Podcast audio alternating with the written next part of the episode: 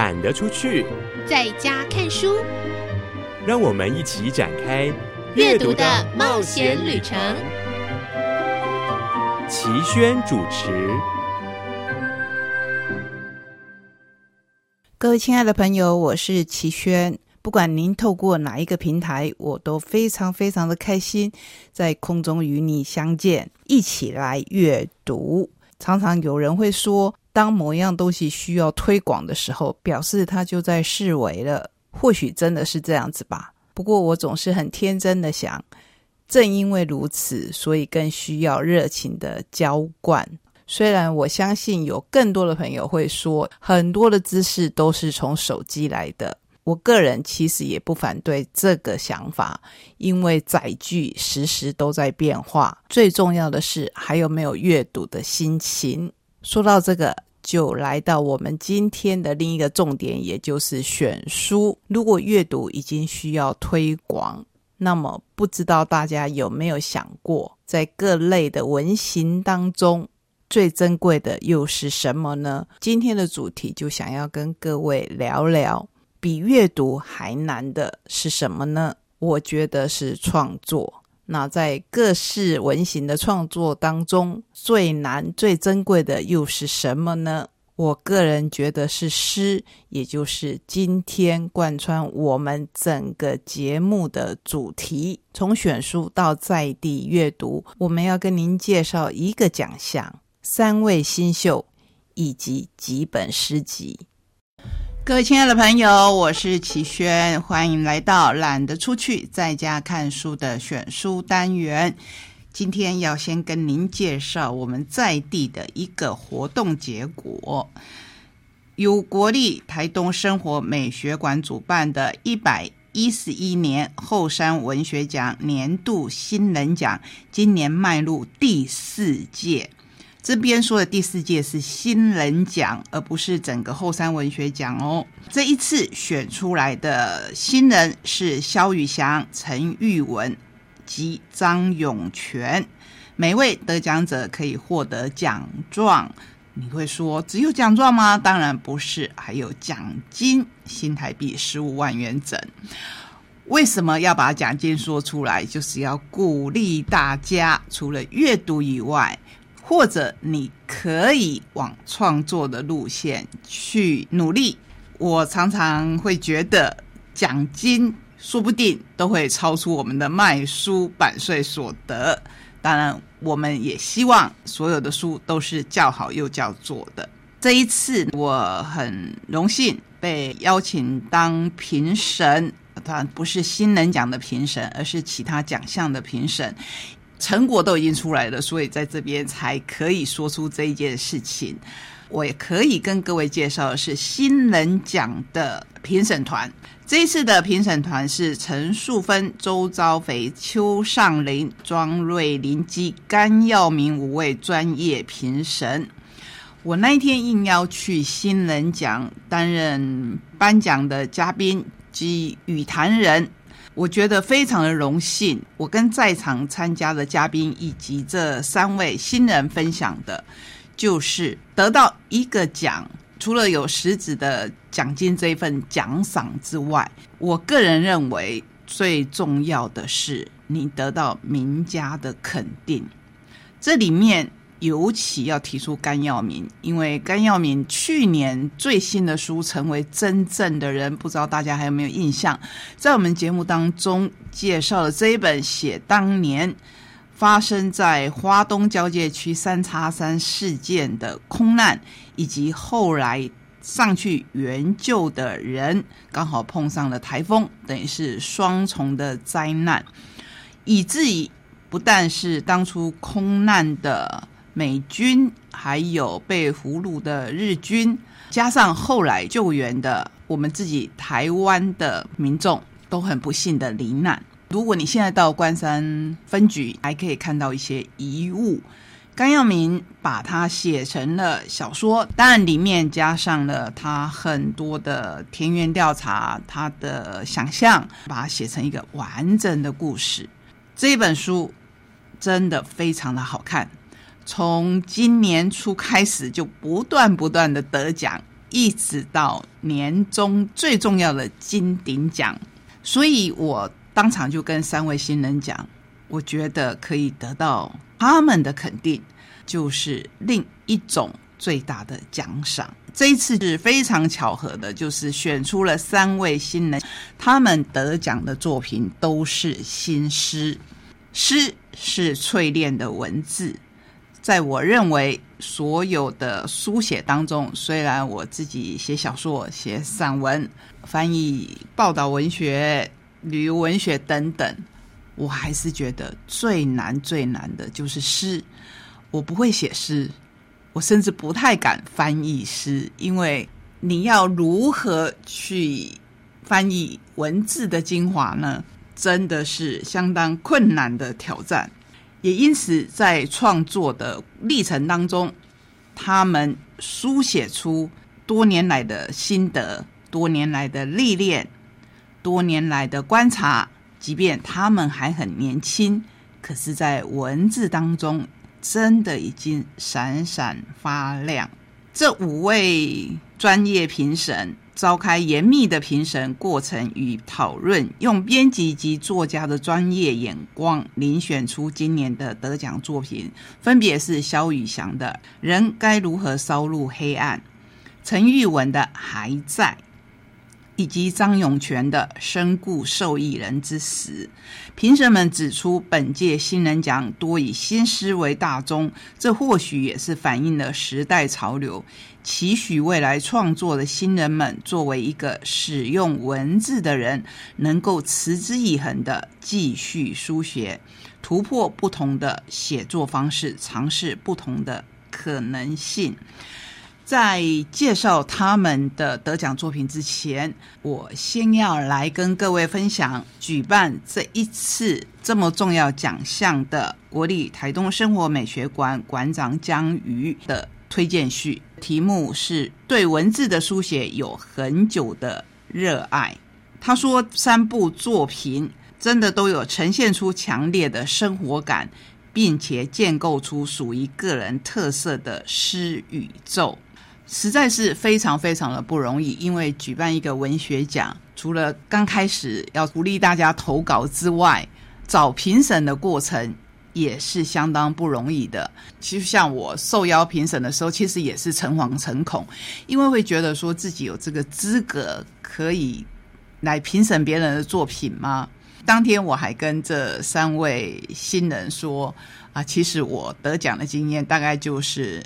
读书的期间得到学校的作文比赛而已，所以我觉得他们真的很了不起。另外，我还要介绍的是我们的另一位语坛人周吕举光，现职卫福部台东医院精神科咨商心理师，他同时是二零二零年第二届后山新人奖的得主，阿美族人，国立台东大学教育学系智商心理硕士。国防大学政战学院新闻研究所硕士，担任过高中辅导老师、专科学校进修部学务组长等等等等，而且得过很多很多的文学奖。当天也跟我们分享说，他也尝试写新诗，可是屡战屡败，所以他现在还是抱着屡败屡战的心情。继续来努力。他目前已经出版了五本短篇小说跟散文集，所以他觉得新诗是他可以挑战的一个领域。抱持着学习的心态来跟三位新人学习，其实我也是一样。当天我觉得听到他们的想法，听到他们在创作历程当中遇到的一些辛苦，遇到的一些挑战。遇到了一些不得不突破的关卡，那如果突破不了呢？到底应该要怎么样来面对这样的，就是我们说的卡关？当天我跟周吕举光心理智商师都分别提出了一些问题，碍于时间的关系，我没有办法把它完全剪辑在我们的下一段，就是在地阅读里面。可是我相信呢。从他们的作品当中，您还是可以略窥一二。今天为什么特地选了几本诗集来当我们的选书？在介绍这三位诗人之前，我们先来介绍一下二零二二年十一月，也就是最新一期的台东译文月刊。这一期的月刊重点当然还是在我们的台东光季。如果你还没有去看的话，真的可以挑个时间，好好的去看一下它的美，在白天，在黄昏。在晚上，在晴天，在雨天，各有不同的风貌。这是一位摄影家告诉我的哦，所以这是内行人说的话，不是齐宣乱推荐的。好，我们来看看这三位新人。第一位是肖宇翔，先介绍他的原因，是因为他已经有出版一本诗集《人该如何烧入黑暗》，不觉得这个名字就很诗人吗？我们来看看他的老师徐文伟给的推荐。徘徊在诗歌历史的乌鱼，他说：“二零一七年，你是个青涩的小大一，我忙着带领你们全班阅读现代文学史。你在课余好几次拿着新写好的诗作，语言还出力。”过于繁复的意象阻碍了抒情，我给了修改意见，没有两天就会收到新稿。于是我们经常往复透过云端的书信，字斟句酌，修润增删，朝向一首诗的完成。你最近来信回想起往事，说老师直到半夜两点半仍与我讯息往返，还记得当时心中激动不已，但又不敢聊得太晚的紧张和愉悦。我当时其实并不疲倦呐，因为知道也很快会挑选一本诗集，全心全意看故知。这就是身为老师的心情跟喜悦。座谈当中。他们三位也都提到，他们师承吴明义这一位作家。吴明义在东华大学非常鼓励学生创作，生命中能够遇到良师是非常非常重要的一件事情。介绍肖宇翔那一天拿到的是精选集，其实对我们。与谈人来讲是莫大的福气，因为我们真的是看到精选中的精选。肖宇翔，一九九九年生，桃园人，毕业于国立东华大学华文文学系，现在就读于国立台北艺术大学文学跨域创作所。单篇诗作曾经获得教育部文艺创作奖、创世纪诗刊开卷诗奖、中心湖文学奖。哇！得奖的资历很多，我们就不一一介绍了。我想要跟大家分享的是他自己的想法吧。诗的技术与理论就像杂草，甚至我们的思想有时也只是杂草。构树、马老猪、姑婆语虽无不好，必要时却可以拔除。我们大多数的人并没有认识植物的知识。既不知道什么算作杂草，遑论各种的学名与生长特性。大多时候，我们胡乱生长，只攀附对自己有利的部分。对文学的不充分理解，其实是对现实生活知识的不充分理解。有的人抗拒传统，但今日地球上草原生态的雏形，早在大约七百万年前就已经奠定基本轮廓。我期许我的诗歌是穷尽万物而自然生长的结果。你看，年轻人就是有这么大的志向，可以让我们看到美好的未来。再来介绍陈玉文这一位得奖人，他还有一个很特殊的身份，他本身就是老师。我觉得这个很重要，因为他可以鼓励他的学生，文学的爱好者。既来者，后来者，鼓励他们阅读，也鼓励他们创作。陈玉文，东华大学华文文学所毕业，硕士论文研究台港现代诗文学传播现象，现在任教于花莲高中。所以，当我提到甘耀明的时候，他也说：“成为真正的人”这一篇里面有很重要的一个片段，就是我们后来。看到的那一位有甘耀明杜撰的存活者，他之前就是在花莲打棒球。教练说，如果你的身上没有伤，就表示你练习的还不够。每次运动完，就会叫他们脱下衣服检查，看身上有没有被球打中的伤。哇，那时候的训练跟现在训练真的是差很多。不过说实在的，运动员的抗压性跟我们一般人是不一样的，也就是他们可以熬过这个抗压性，才可以成为真正的运动员。那我们回到陈玉文的身上。他说：“他要谢谢后山文学奖新人奖奖励花东的赵梦泽。”再来介绍第三位得奖人张永全。我们刚才提到他的得奖诗作的代表，不知道你有没有印象？他有用到一个字眼，大概会让你想到保险业，就是受益者。所以，如果你有这个敏感度，捕捉到我刚才说的那个字眼，你没有猜错，他是保险系毕业，具中华民国寿险核保人员资格，美国寿险管理学会初级寿险管理师。东华大学华文研究所创作组曾获国议会创作补助、奇来文学奖等等等等。很可爱的是，他说他现在被一只绿眼珠的黑猫领养，还有他近期的兴趣是拳击。对秩序，他下了一个标题，让我想到最近大家常常会开玩笑的说：“谁会骗你啊？”比如说情人会骗你，伴侣会骗你。很多很多事情都会背叛你，可是你不会的事情绝对就是不会背叛你。比如说你不会数学，就是不会，好像是在说齐轩哦。那他这里面说诗诚实，我不诚实。我们在某种被保留的废墟上梦游，走钢索，被身体揉碎，重新铸造。逝去的空气从海底升起，像流光枯散。我们探索。有人从白天一直到黑夜，无边际的看海，时间的比重，把大海变得比白云轻。我们将爱过的人系在身上，像气球。在这三本试读本里面，我们只能看到几首他们精选出来的诗。正式的文本在十一月底会出版。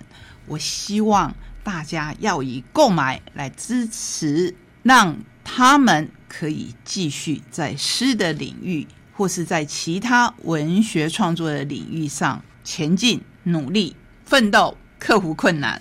我常常觉得未来是年轻人的，而我们的未来就是年轻人。所以那一天看到这三位新人，我相当相当的开心。当然要谢谢美学馆这个奖，这是一份养分。这是一份起点，他们期许用这一份起点来当做后盾，可以写出更多更好的诗作来。那我自己因为在当天就有跟他们分享我最喜欢的诗句，所以在下一段各位也可以听到。不过当然，他们的诗不是只有我分享的那一小段，而是每一篇都是新写。其中有人说到，如果写不出来的时候怎么办？去冥想啊，就把它放下来啊。有的说，那就去运动啊。所以创作的辛苦真的不亚于身体上的劳动。不过文学始终来自于生活，才会感人。写诗的灵感从哪里来？写诗或是其他的创作，可能不能只靠灵感。而是要看我生活的累积所得到的启发。这三本书：陈玉文的《还在》，萧宇翔的《人该如何烧入黑暗》，以及张永全的《身故受益人之时》。等到全书都出版的时候，真的鼓励大家去看看。那自己萧宇翔已经出版的《人该如何烧入黑暗》，由双喜出版。大家也可以在市面上找到。最后，最后，我想要跟各位分享萧宇翔所说的一句诗：“他握起我的手，像是在给我把脉，像是握着一个门把，然后打开。”恭喜这三位新人，已经打开了新诗创作的门，同时也鼓励大家看看他们的诗集，像打开了诗集的大门一样。今天就跟您介绍这三本选书，让我们好好的来看在地的书写。